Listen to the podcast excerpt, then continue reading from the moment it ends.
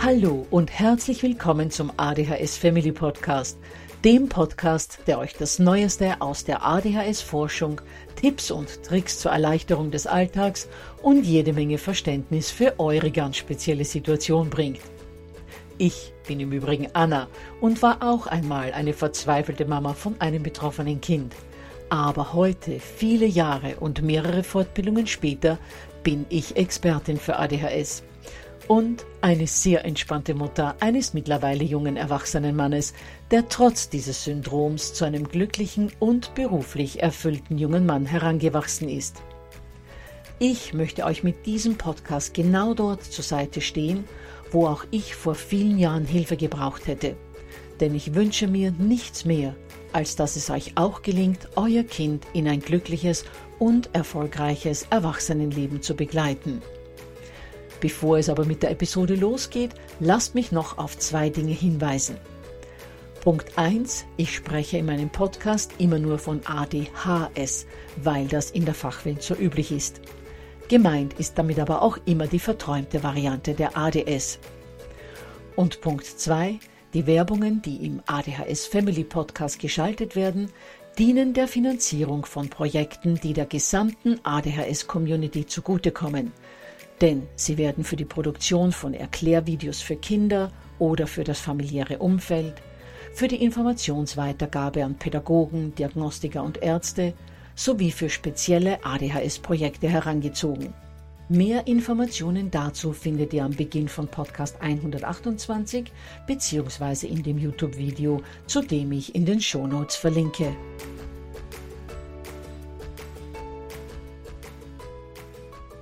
Schon wieder ein Podcast zum Thema Medikamente, werdet ihr euch denken. Ja, tatsächlich. Und zwar deshalb, weil dieses Thema so umfassend ist, dass man ganze Bibliotheken damit füllen könnte. Aber keine Angst, so lange wird der Podcast nicht.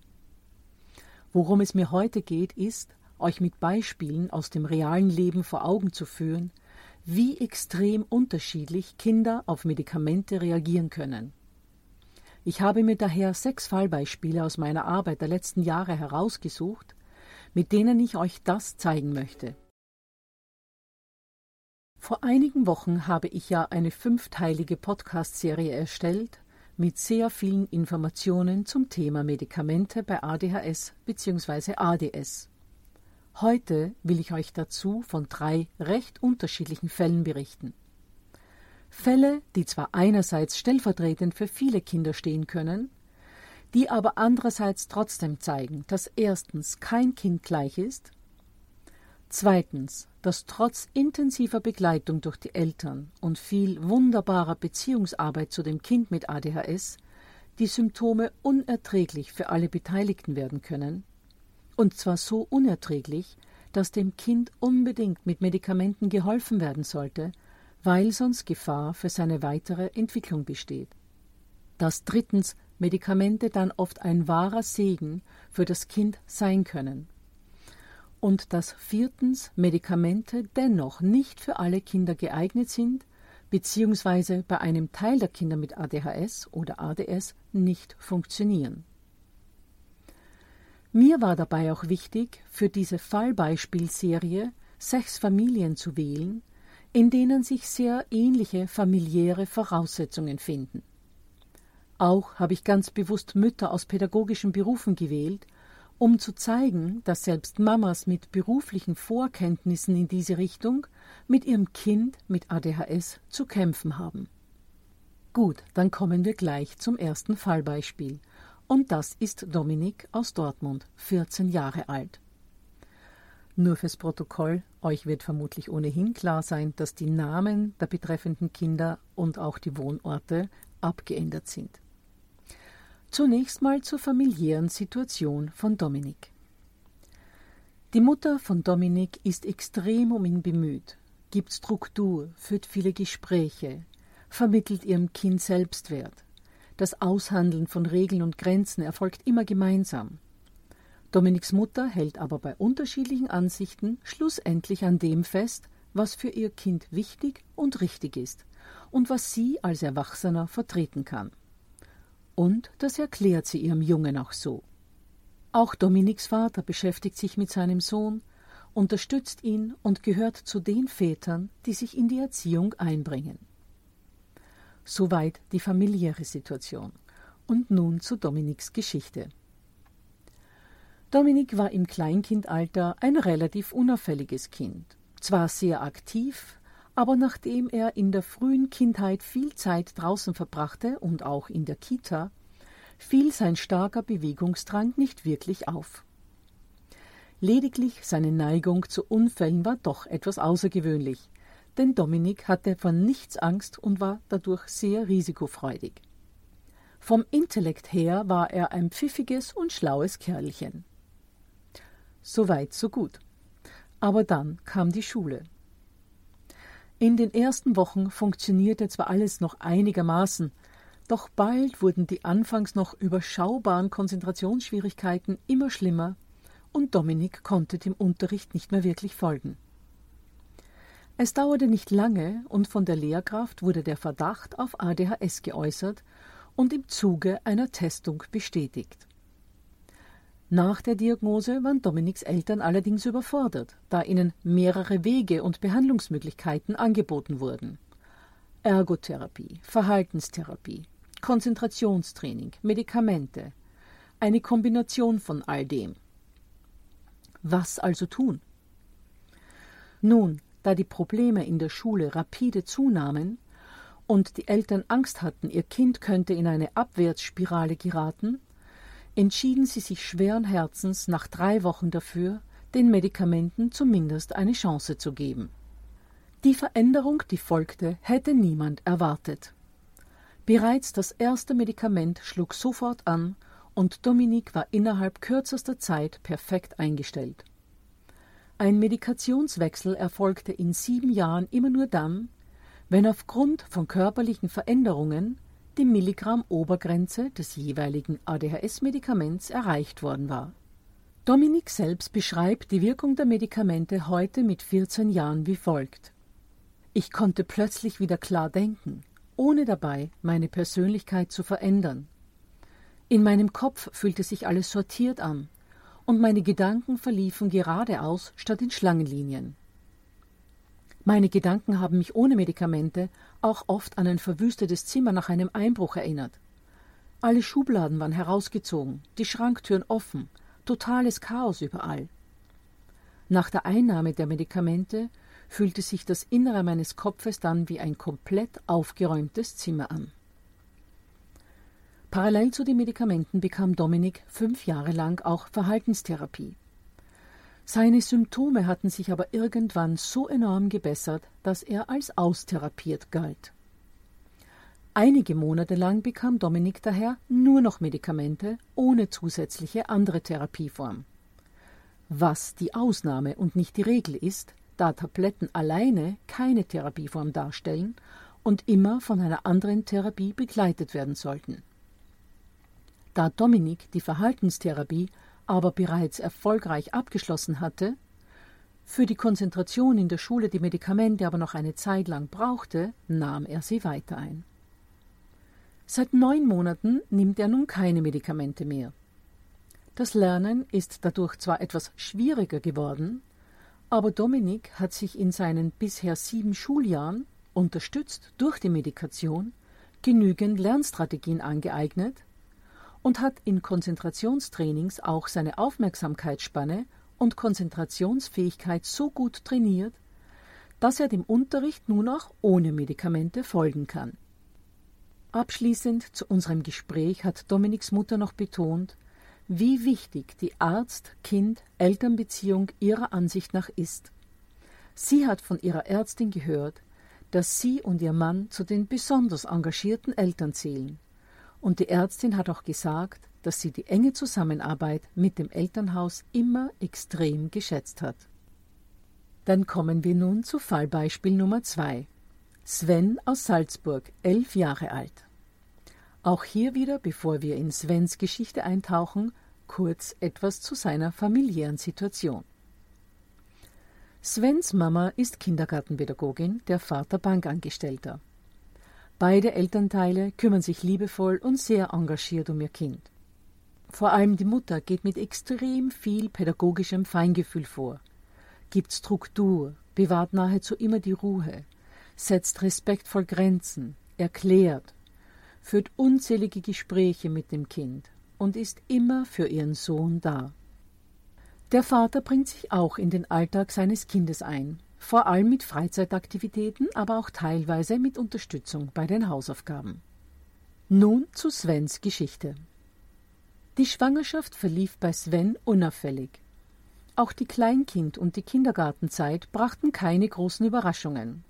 Wobei nicht unerwähnt bleiben soll, dass das pädagogische Personal in Svens Kindergarten extrem gut geschult und feinfühlig war und dass die Kita selbst sehr viele Bewegungsmöglichkeiten, vor allem auch im Freien, anbot.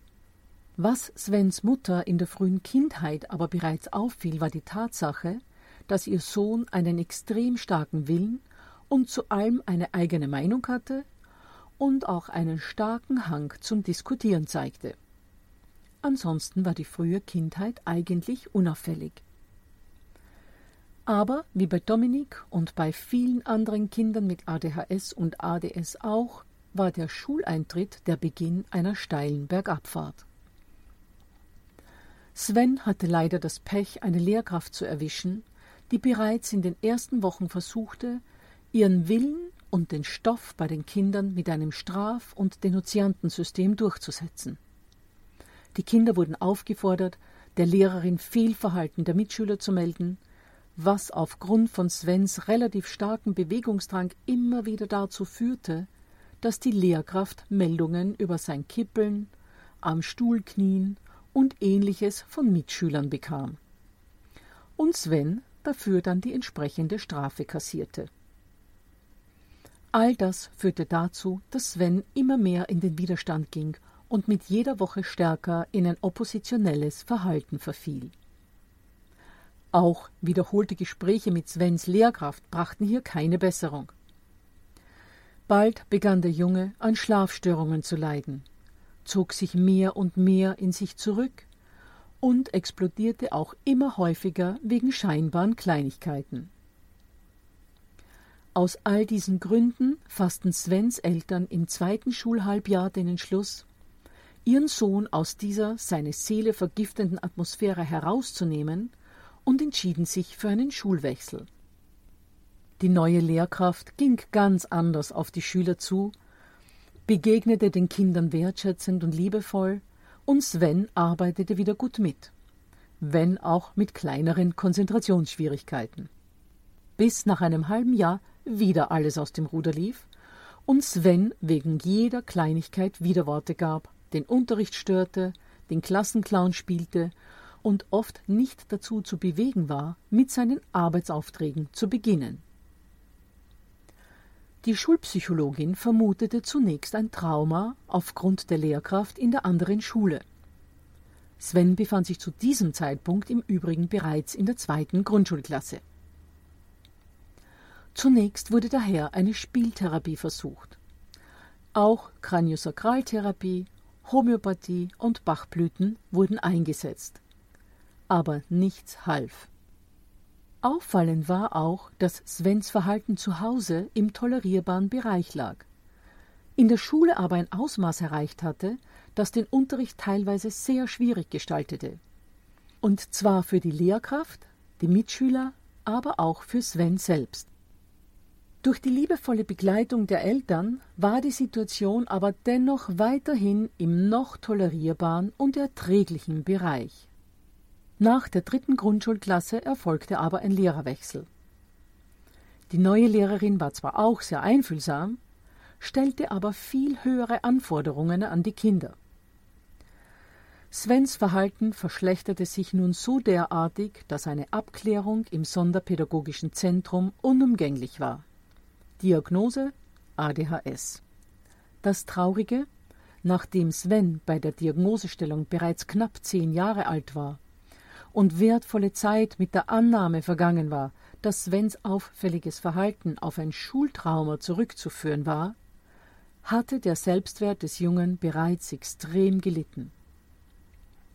Daher entschieden sich die Eltern schweren Herzens, Medikamente in den Therapiemix aufzunehmen.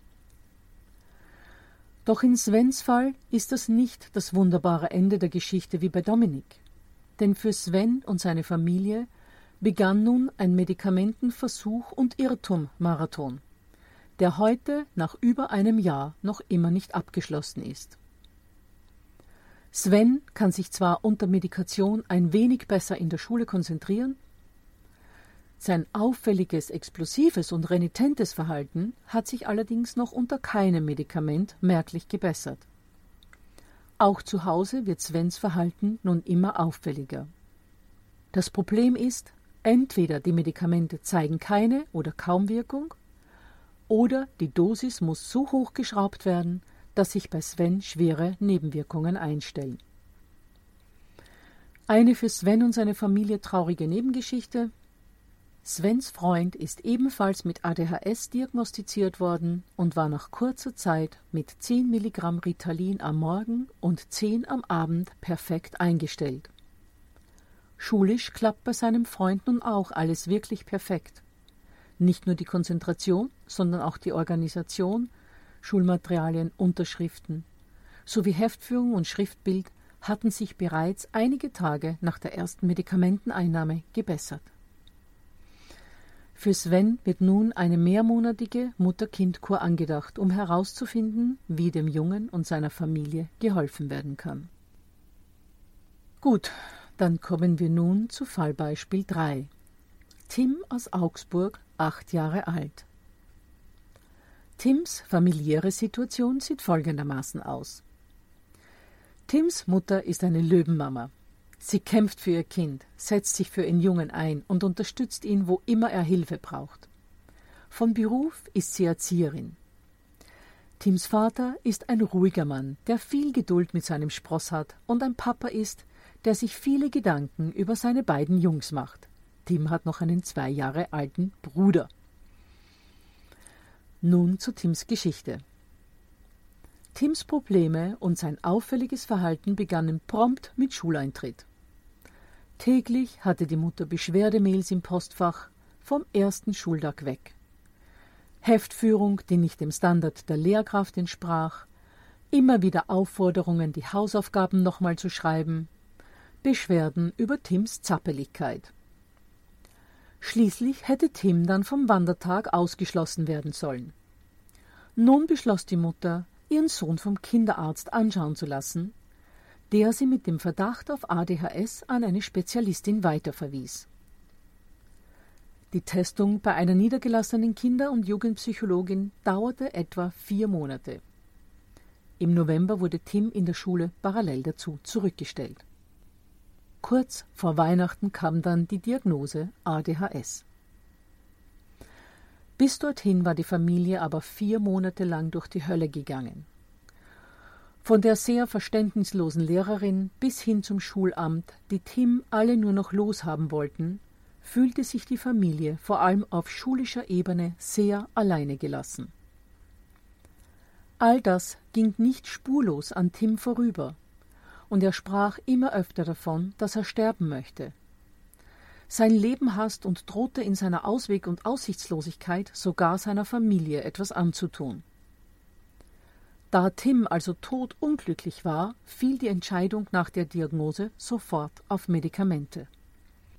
Doch auch hier lief nicht alles nach Plan. Schon nach kurzer Zeit wurde der Rebound immer heftiger, wodurch auf ein retardiertes Medikament gewechselt wurde. Das hatte aber Nebenwirkungen wie Angststörungen, Psychosen in Form von Einbildungen und sehr heftige Ausraster und Ausbrüche. Die behandelnde Ärztin meinte dazu allerdings, das sei leider normal. Wie bitte? Entweder man bleibe bei dem Medikament oder man müsse es sein lassen. Von einem Wechsel zu einem anderen Medikament riet sie ab.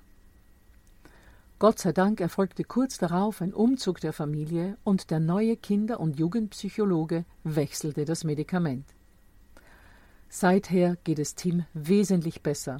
Es gibt kaum Nebenwirkungen und der Rebound am Abend ist für ihn und die anderen erträglich. Außerdem geht Tim nach wie vor zur Ergotherapie, die ihm sehr gut tut. Tja, meine Lieben, drei Geschichten, drei Schicksale. Doch wer aufmerksam zugehört hat, dem werden hier trotz unterschiedlicher individueller Situationen einige Gemeinsamkeiten aufgefallen sein. Alle drei Kinder waren bis zum Schuleintritt mehr oder weniger unauffällig, wenn auch lebhafter oder diskussionsfreudiger als das Durchschnittskind. Außerdem leben alle drei Kinder in intakten Familien, werden wunderbar von ihren Eltern begleitet und haben, wie eingangs schon erwähnt, eine pädagogisch geschulte Mutter. Und trotz dieser besten aller Voraussetzungen wurden bei allen dreien Medikamente notwendig, weil sonst die Lebensqualität der Kinder und auch ihrer Familien so sehr gelitten hätte, dass größeres Unheil höchstwahrscheinlich nicht lange auf sich warten hätte lassen. Im Fall von Tim angedrohter Selbstmord, im Fall aller drei Jungs möglicherweise eine für unbehandelte ADHS typische Drogen- oder Straffälligkeitskarriere. Und wer aufmerksam zugehört hat, dem ist noch etwas aufgefallen. Ein Junge vertrug die Medikamente von Anfang an gut. Einer musste doch einige Varianten durchprobieren und einer ist noch in der Versuchsphase. Dazu möchte ich allerdings anmerken, dass das keine typische prozentuale Verteilung der Medikamentenversuchs- und Irrtumsreise ist. Sehr viele Kinder sind relativ schnell gut eingestellt, mit keinen oder akzeptablen Nebenwirkungen. Ihr seht also, wenn Medikamente bei eurem Kind nötig sind oder werden, bleibt dran, es lohnt sich. Werft die Flinte nicht gleich ins Korn, gebt eurem Kind die Chance auf eine Unterstützung durch Medikamente, wenn es sie braucht. Glaubt mir, ihr gebt die Verantwortung für eure Kinder nicht an die Pillenschachtel ab. Im Gegenteil. Für die Entscheidung zu Medikamenten brauchen engagierte Eltern, die alles, wirklich alles für ihr Kind tun, Mut. Und zwar Mut zur Verantwortungsübernahme. Keine Mutter, kein Vater, der bereit ist, sein Kind mit all seiner oder ihrer Kraft zu unterstützen, trifft diese Entscheidung leichtfertig. So gut wie alle Eltern haben Angst davor. So große Angst, dass bei den ersten Nebenwirkungen die Pillenschachtel oft im Müll landet.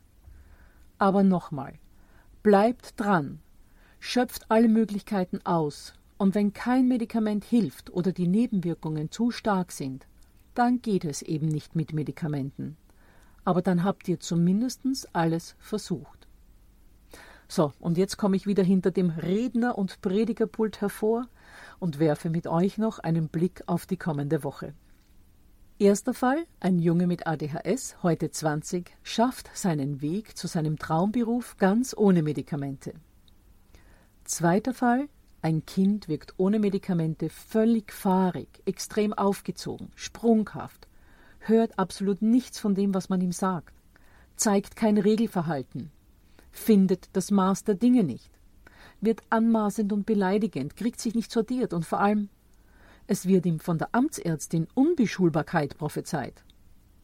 Ob Medikamente Abhilfe schaffen können? Mehr dazu in der kommenden Woche. Ich freue mich auf euch.